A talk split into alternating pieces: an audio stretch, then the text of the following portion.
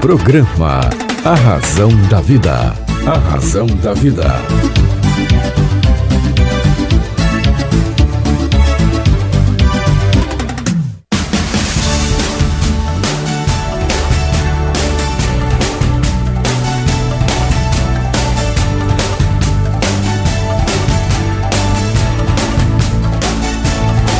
Toda força pra vencer saber pra comandar.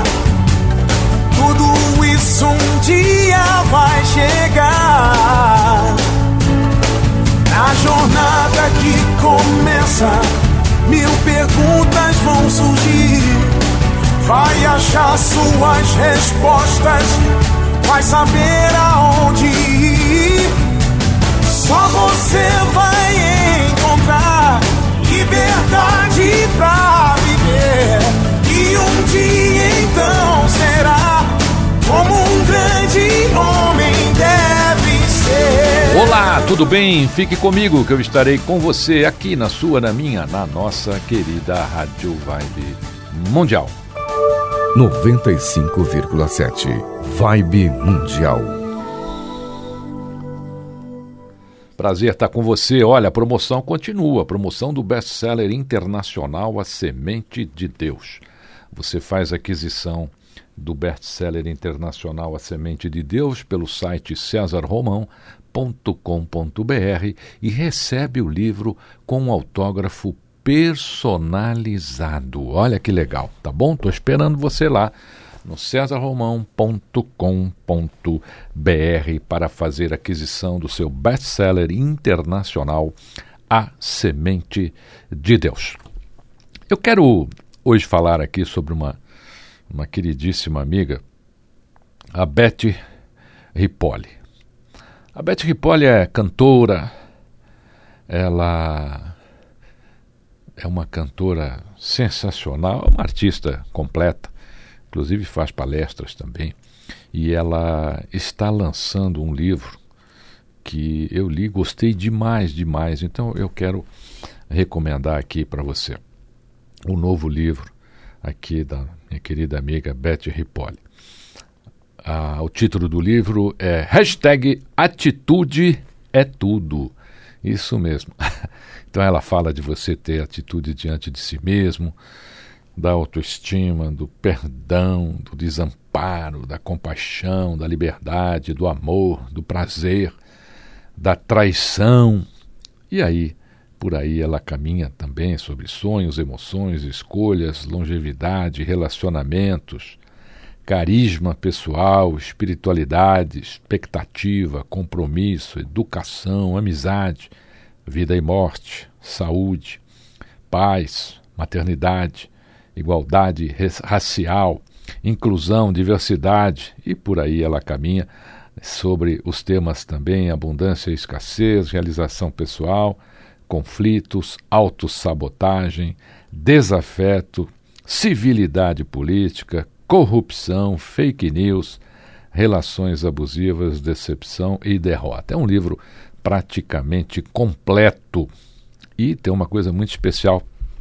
Tem a participação aqui de grandes personalidades aqui da nossa da nossa querida literatura, pessoas que escrevem aqui.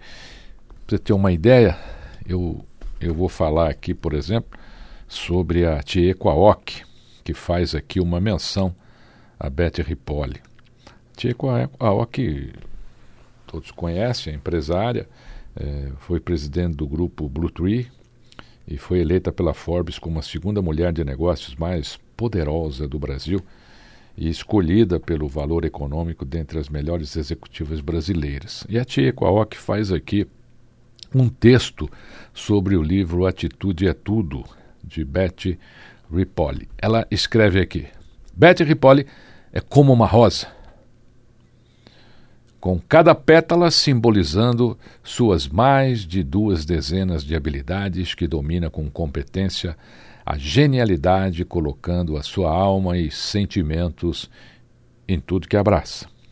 Continua aqui Tiequaok. Tenho a impressão de que ela acorda pensando o que e quanto aprenderá no novo dia, tanta é a sua capacidade de observar, transformar e dominar. Sua inquietude desconhece barreiras. E aqui continua Tia Kwaoki. É empresária, pianista, compositora, palestrante, escritora e professora de piano e violão. Modelo, apresentadora da AltV, certificada em PNL, entre outras qualificações, e ainda está sempre pronta para abraçar novos desafios. A incansável Betty Ripoli é um exemplo para quem já sente que chegou aonde queria. Mostra de forma simples e elegante que sempre existe um novo caminho na vida e que superar obstáculos é apenas um acidente no trajeto que pode se resolver com determinação, leveza e compreensão da alma humana. Betty Ripoli é inspiração para autoestima, confiança e superação. Fecha aspas aqui. Esse é o depoimento de, de Kwaok sobre o livro Atitude é Tudo, de Betty Ripoli. Mas não para por aí, não. O livro é um tratado humano, eu assim o classifico. Você vai encontrar muitos textos aqui, reflexões é, bacanas, inclusive tem aqui um prefácio, que eu faço questão também é, de falar com você.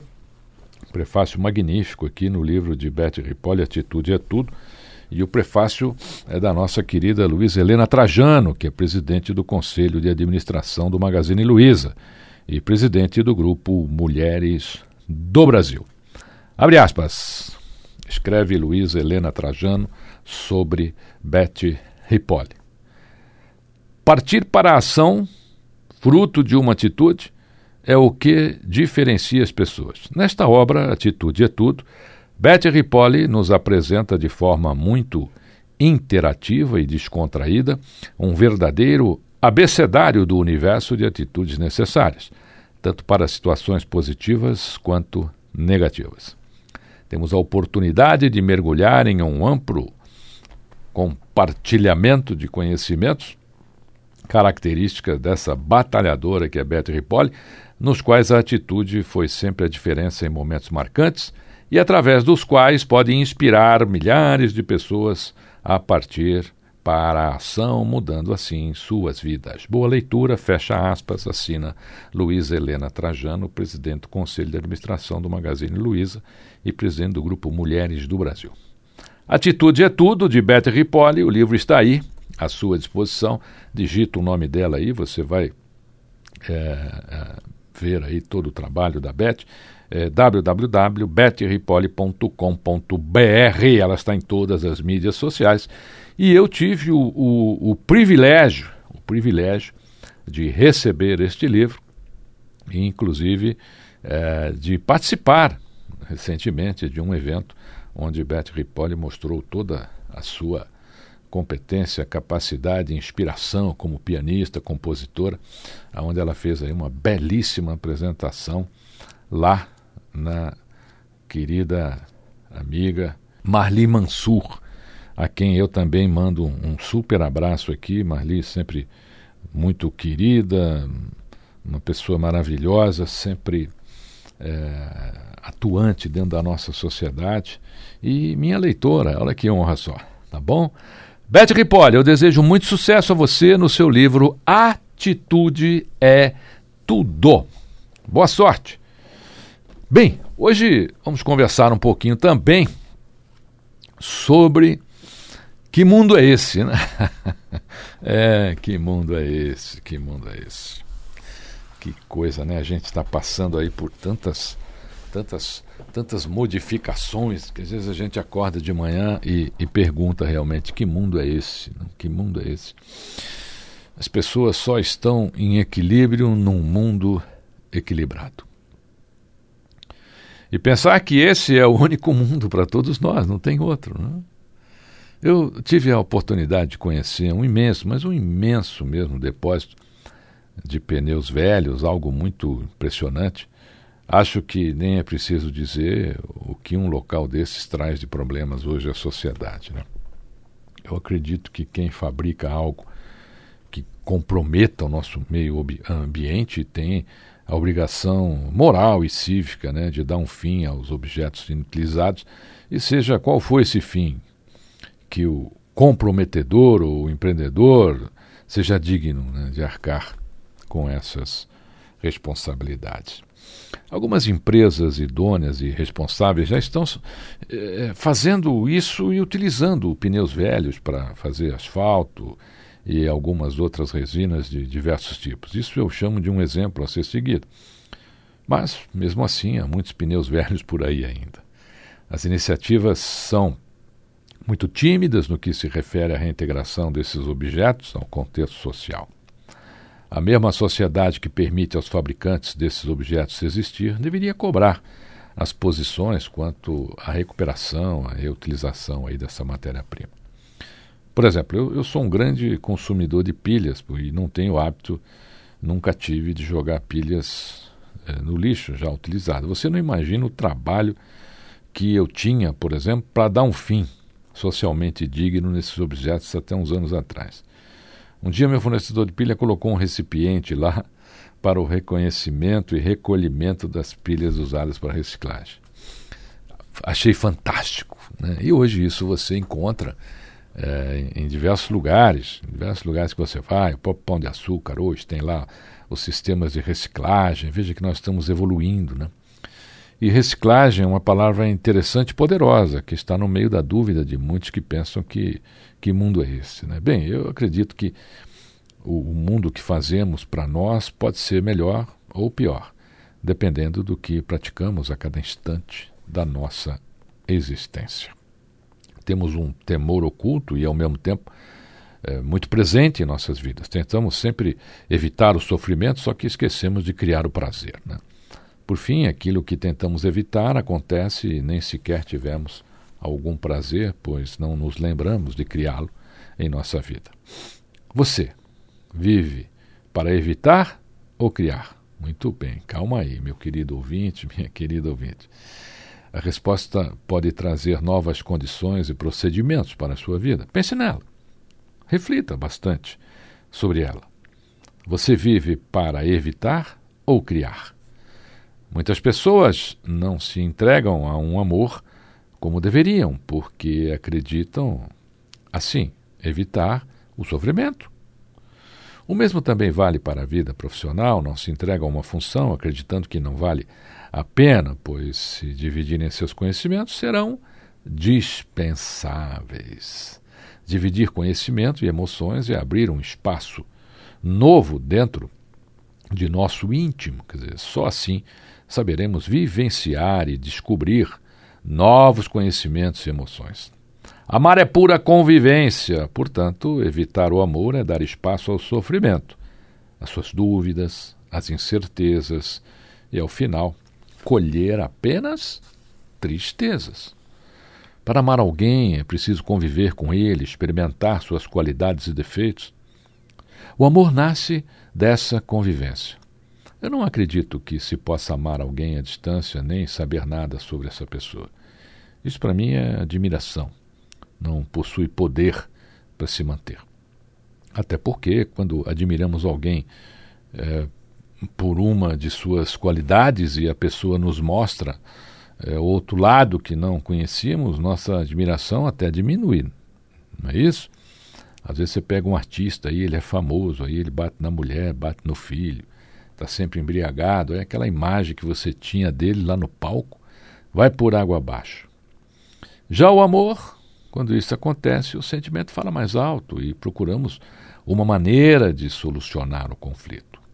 O convívio pode nos mostrar que não será um, um pequeno defeito que acabará com todas as qualidades que o ser amado possui. Quem já assistiu aqui, meu querido ouvinte, minha querida ouvinte, o filme Love Story? É, como lá no filme Love Story, quando o rapaz pede perdão à moça e ela responde: Quem ama nunca tem o que perdoar. Lindo, né? Amar é assim. Um compromisso sem compromisso. Uma desconfiança com confiança, uma alegria com tristeza. Amando, você pode criar o seu mundo e não se perguntar mais: que mundo é esse? Se você ainda não sabe, Esse é o mundo do qual você faz parte. É o mundo que lhe dá a oportunidade de agir e fazer seu papel na sociedade.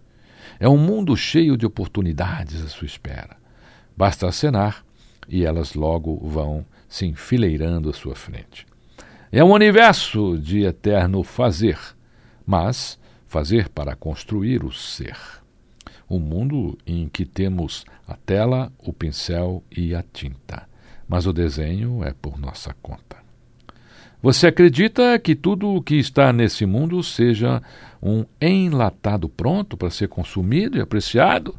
Sim ou não? Acredita? Ora, então você está desperdiçando a maior oportunidade do mundo. A oportunidade de exercer sua chance de se mostrar ao universo.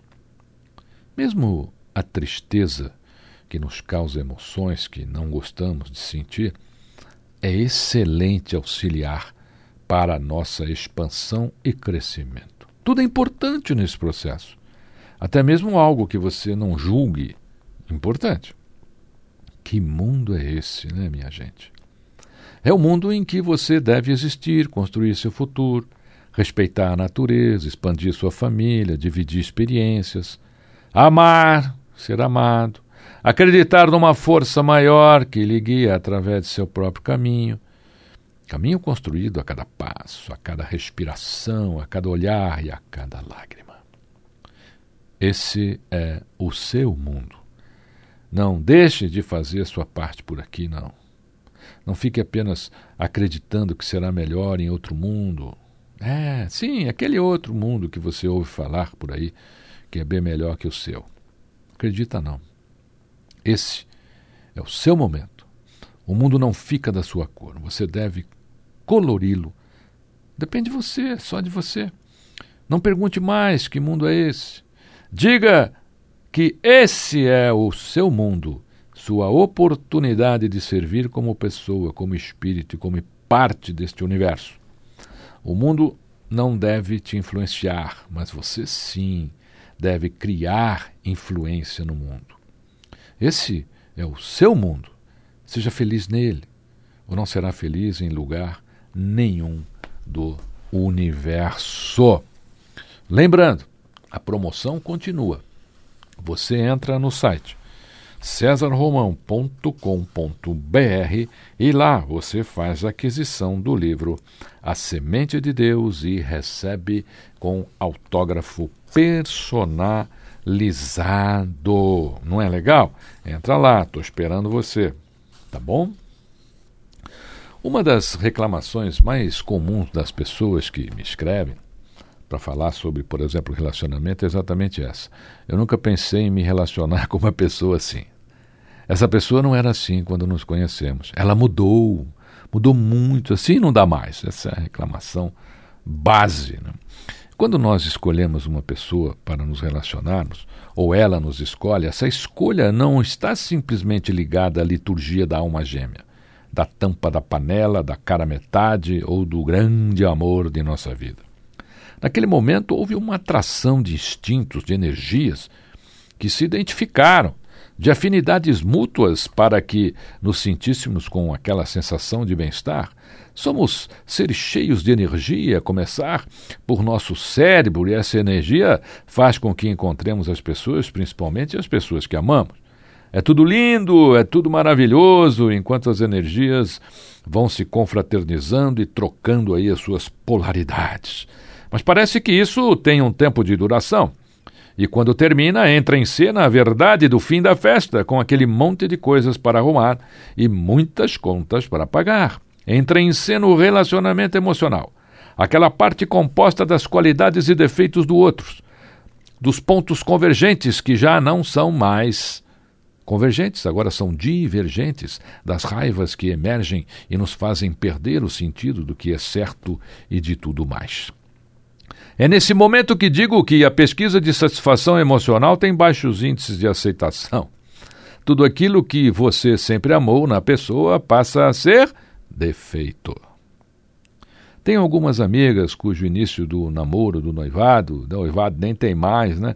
Depois do casamento, casamento talvez aí também em baixa também, mas seguido da separação, eu, eu presenciei. E nessa hora o marido, que era um príncipe quando elas o conheceram, virou um grande sapo do brejo. É, sapo do brejo.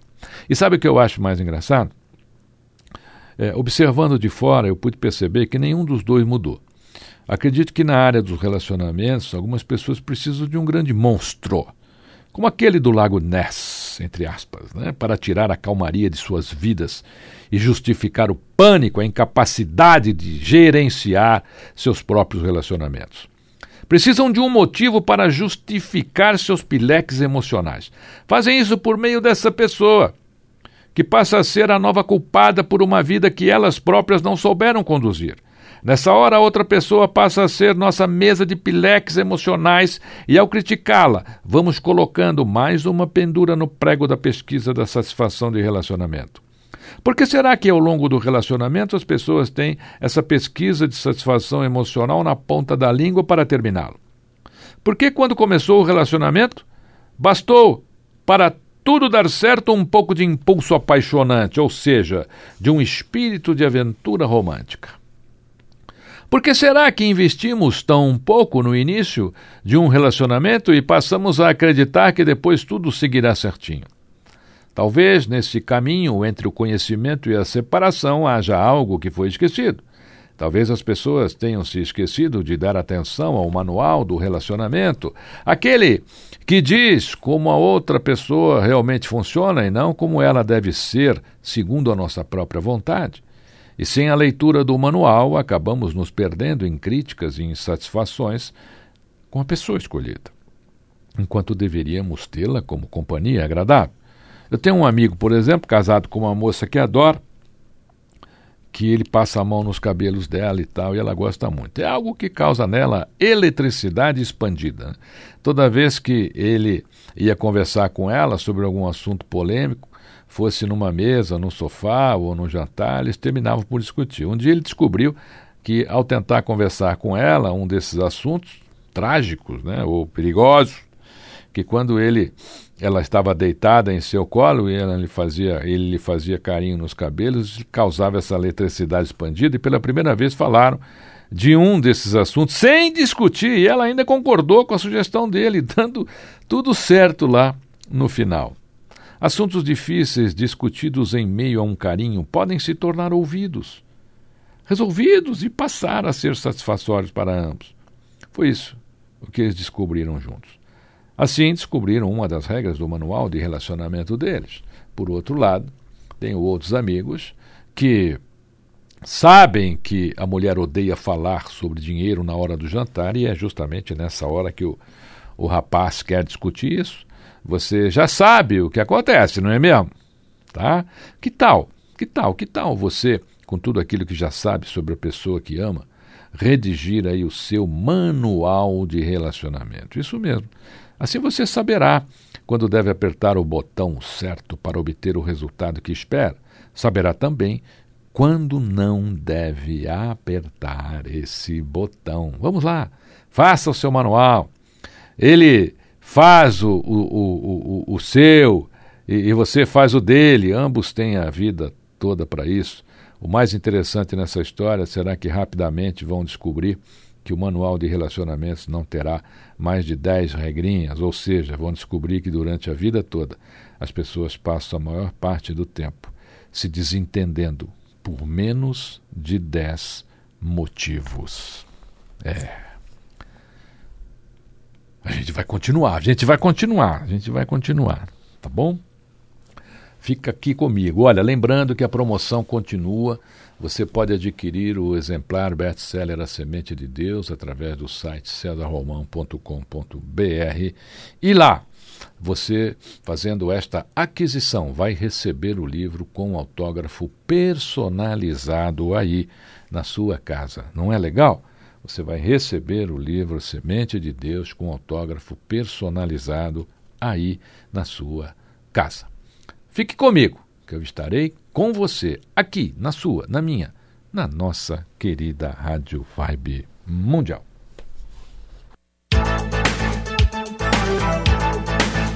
Programa A Razão da Vida. A Razão da Vida.